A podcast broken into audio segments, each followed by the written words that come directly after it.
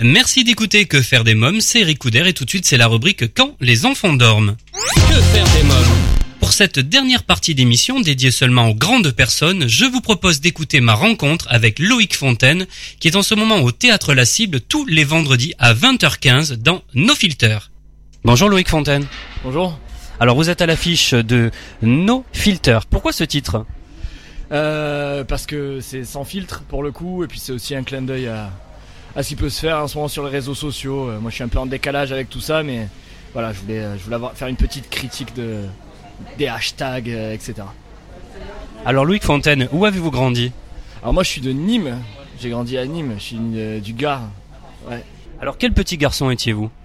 Ouais, j'étais euh, un garçon assez timide, plutôt euh, plutôt solitaire, plutôt souvent avec les adultes, etc.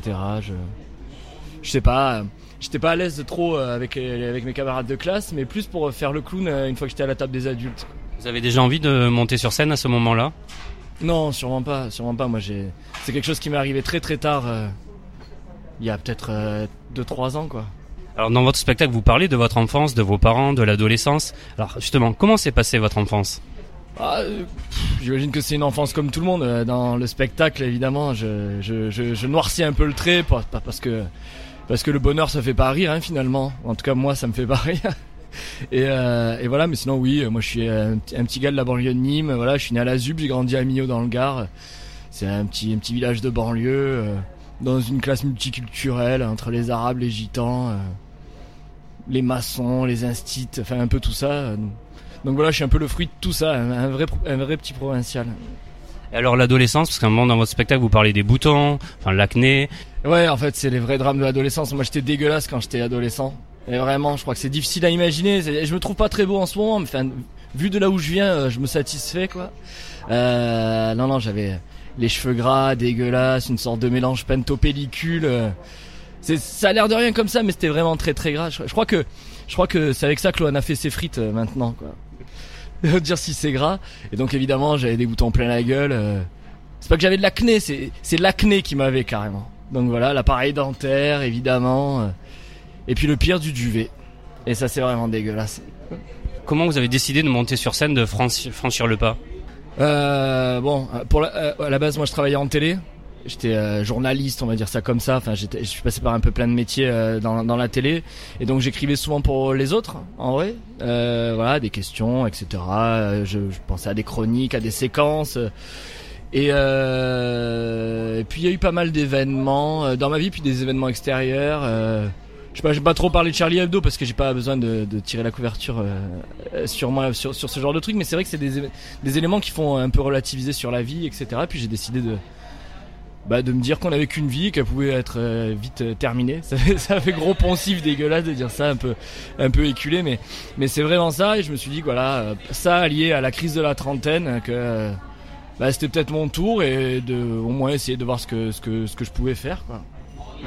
Alors vous écrivez vous-même vos textes. D'où vient l'inspiration? Ouais, ça j'écris moi-même. Ouais. J'ai demandé à Gad Elmaleh, il m'a dit non. Euh, Louis C.K. a refusé aussi. Enfin voilà, tous les plus grands. Euh, L'inspiration, elle me vient de, je sais pas. Au départ, moi, j'écrivais mes vannes que je faisais à mes copains sur mon, portable, sur euh, l'iPhone, sur les notes qu'on donne. Voilà, ça part de là et après j'essaye de raconter une histoire entre deux vannes, quoi. C'est aussi bête que ça. J'ai pas pas vraiment d'inspiration. euh, il y a, des gens que j'aime bien dans ce métier-là, mais il n'y a pas de, pas vrai, j'ai pas vraiment de, de parrain ou de, ou d'exemple quoi dans le, dans le métier. Alors vous signez vous-même euh, votre mise en scène. Comment on se met en scène seul Ma mise en scène, ouais, ouais, on peut peut-être appeler ça la mise en scène. C'est vrai qu'à un moment donné, j'enlève ma main de ma poche. Euh, Il y a eu beaucoup de boulot pour savoir si c'était le bon moment pour enlever ma main de ma poche. Quels sont les thèmes que vous abordez Euh, bon, ça, ça part euh, de moi, en vrai, ça part de moi, donc mon adolescence, mon enfance, comme tu disais tout à l'heure. Et, et après, euh, ça part en digression un peu sur euh, ma vision de la société, euh, sur, euh, sur, euh, je sais pas, l'homosexualité, le racisme, les religions, euh, toute, toute, cette, toute cette folie qui est autour de ces thèmes-là que j'essaie de me rapproprier. J'essaie d'emmener les gens avec moi dans mon, dans mon regard très décalé, voire, voire, bah, sans filtre, voilà, pour le coup que j'ai sur le sur sur le monde, mais ça part de, de moi, ça part du petit gamin que j'étais euh, quand j'avais, je sais pas, entre 5 et 15 ans euh, dans le Gard, quoi.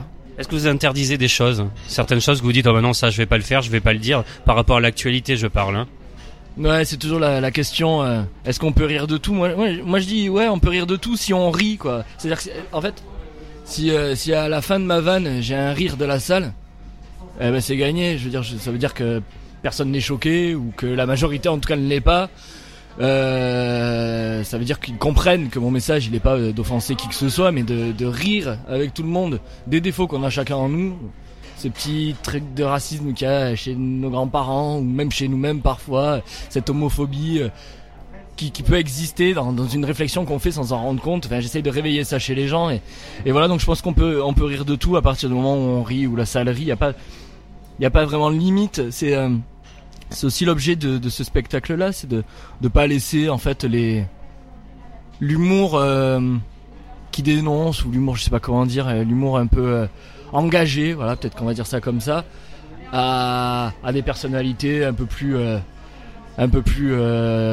détestées ou comme comme comme Dieudonné pour ne citer que lui quoi. Il y a pas que lui qui a le droit de faire des vannes sur les sujets qu'il aborde. Moi aussi donc je m'interdis rien a priori que si c'est drôle. Enfin si c'est pas drôle, il faut l'enlever directement du spectacle. C'est la, la seule raison pour enlever une vanne du spectacle. Justement, par rapport aux réactions du public, vous retravaillez votre spectacle régulièrement? Ouais, alors c'est un spectacle, pardon. C'est un spectacle assez jeune. J'ai, euh, ça fait trois mois que je le joue, un truc comme ça, peut-être quatre. Et donc, euh, et donc effectivement, le spectacle a pas mal évolué depuis euh, que j'ai commencé à la mi-septembre là. Après, euh, c'est à la marge. C'est, j'ai une heure de spectacle à peu près pile pour remplacer, pour remplacer cinq minutes de spectacle. Et ben, il faut avoir cinq minutes nouvelles et de qualité. au moins égale si ce n'est meilleur puisque j'essaye d'enlever des vannes qui sont un peu moins bonnes et donc ça c'est c'est du boulot au quotidien c'est ce qui prend beaucoup de temps en vrai et donc ouais j'essaye de, de travailler quand une vanne ne marche pas trois soirs d'affilée elle dégage Alors au début du spectacle, vous parlez de votre physique. Vous avez un problème avec votre physique? Ouais ce que je disais tout à l'heure je, je reviens de loin quoi je sais pas c'est les gens au départ je commençais en vrai bah, pour montrer l'évolution par rapport au spectacle en septembre je racontais que que j'étais laid, que je sais pas trop quoi. Et en, en sortie de spectacle, comme je vais souvent boire un coup avec le public, enfin les gens qui veulent bien rester, quoi. Il y en a certains qui sont sans doute fâchés, je sais pas. Euh, je, il y a plein de gens qui m'ont dit ouais, ok, tu dis que t'es moche, mais en fait t'es pas si moche que ça, donc ça marche pas trop. Et donc j'ai décidé de d'arrêter de faire ça. En revanche, pour garder euh, des bonnes vannes que j'avais sur ça, puis pour garder un peu cette fêlure que, que j'ai, je parle de l'adolescent euh, horrible que j'étais. Je pense que c'est vraiment euh, ce qui fait que j'ai sans doute, c'est ma thèse. Suis pas certain qu'elle sera adoptée par tout le monde, mais ça c'est ma thèse. Je pense que les adolescents qui sont moches, qui, ne plaisent pas aux filles ou aux garçons, enfin selon leur sexualité, mais qui sont pas très euh, populaires pendant l'adolescence, sont obligés de se bâtir euh, d'autres qualités que celles qui sont sur le physique pour être populaires. Et moi j'ai misé sur l'humour parce que c'était sans doute ce que je faisais de mieux. Et, euh, voilà, c'est sans doute ce qui fait ce que je suis aujourd'hui. Et la chance que j'ai, c'est que je suis un peu moins laid qu'avant en plus, donc c'est cool quoi. Peut-être qu'un jour je vais rencontrer une fille. Alors vous parlez euh, du célibat justement. Hein. C'est autobiographique? Ouais, ouais, ouais, tout est vrai dans le spectacle quoi.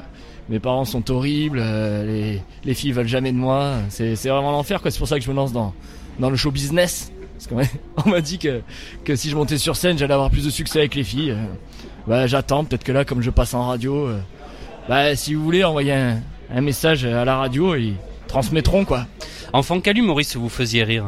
Quel humoriste me faisait rire euh, Moi j'ai grandi avec mon père qui me faisait pas mal rire en vrai. Et c'était un grand fan de Coluche. Donc il y, a eu- vraiment ça, c'est-à-dire il passait les vinyles de Coluche à la maison euh, qu'il connaissait par cœur et au final, bah nous aussi.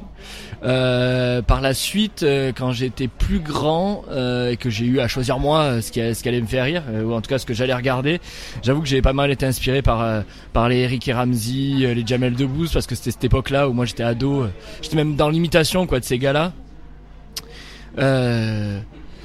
Maintenant, ça ressemble plus du tout à ça ce que je fais. Par contre, c'est c'est ça qui est étonnant, c'est que j'ai personne verra du Eric Ramsey ou du Jamel Debbouze dans ce que je fais, mais euh, mais je sais pas, ça m'a sans doute euh, montré que c'était possible qu'un qu'un mec tout seul ou euh, en duo puisse faire rire une salle. voilà que c'était possible quoi. Et aujourd'hui alors, qui vous fait rire? Alors aujourd'hui, ben, en France, en France, il y a pas mal de gens qui me font rire. Moi, j'ai beaucoup, de respect pour le travail de Farid en ce moment, qui, euh, cartonne euh, et avec raison. Euh, y a, je sais pas, j'ai, pas vu le spectacle entier, mais j'ai vu pas mal de, de sketchs et je l'ai vu pas mal en scène ouverte, etc. Il a, il a compris quelque chose. Il a un personnage bien à lui. franchement, c'est, c'est, assez compliqué de faire, euh, de faire sa, place vu euh, toute l'offre d'humour qu'il y a en ce moment. Et lui, il a, il a vraiment ça. Et parmi les nouveaux, c'est, vraiment lui. Il y en a un autre que j'aime bien aussi, qui est, pas au niveau de Faria encore, mais je pense que c'est le prochain. C'est un mec qui s'appelle Haroun, qui, euh, qui est brillant en fait. Il y a un truc qui se passe dans l'humour d'aujourd'hui, c'est qu'il y a tellement d'offres que pour marcher, faut être à la fois un personnage ou une bête de scène ou un personnage bien tenu du début à la fin et avoir une intelligence d'écriture parce que parce que sinon ça tient pas en fait. Les, les, les- spectateurs ils voient sur internet du rire non-stop toutes les 15, 20 secondes, 30 secondes et donc euh, ils, ils sont rodés à l'exercice et il suffit plus de de péter dans son main pour faire rire les gens quoi. Il y a vraiment ce truc là. C'est vraiment euh, c'est assez impressionnant donc ouais Haroun, Fari, euh, j'en oublie sans doute. Il y avait des mecs comme Fabrice Eboué que j'aimais bien mais même après des mecs euh, avec qui j'ai moins de similitudes, des, gars comme Gad Elmaleh. euh, moi, je me souviens d'avoir vu aux arènes de Nîmes Gad Elmaleh il y a peut-être euh, 10 ans, 15 ans, je sais plus. Il y a un, bon moment de ça. Et, euh, c'était assez impressionnant. Je me souviens que d'ailleurs, à, ce- à cette époque-là, j'avais commencé à écrire des vannes en me disant est-ce que, que moi j'arriverais à lever les arènes euh, tout seul sur scène? Et euh, assez vite, je me suis rendu compte que non. C'est juste, c'est vraiment il y a 2-3 ans que j'ai essayé de m'y remettre et que bizarrement, ça a mieux marché quoi.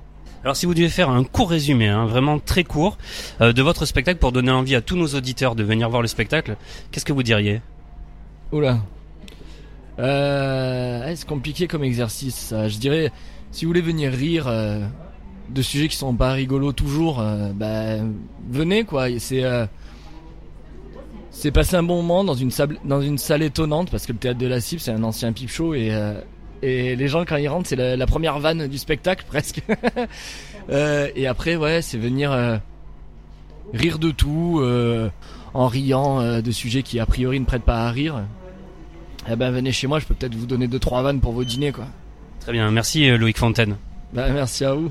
Loïc Fontaine dans No Filter tous les vendredis à 20h15 au théâtre La Cible. Si vous souhaitez davantage d'informations sur Loïc Fontaine et son spectacle No Filter, vous trouverez un lien sur le blog quefairedesmoms.fr. Et bien voilà, nous sommes au terme de l'émission. Merci d'avoir été à l'écoute de ce nouveau numéro de Que faire des mômes. J'espère que vous avez passé un bon moment en notre compagnie.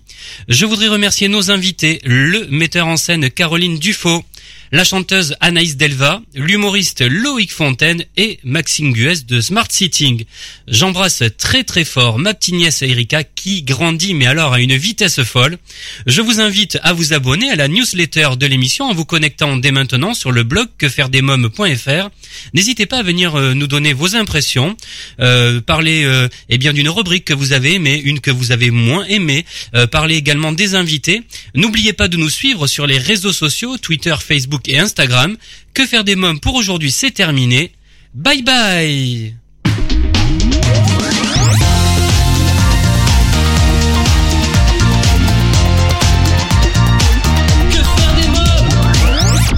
Solavi, cosmétique 100% naturel pour une peau saine et fraîche, vous a présenté Que faire des mômes?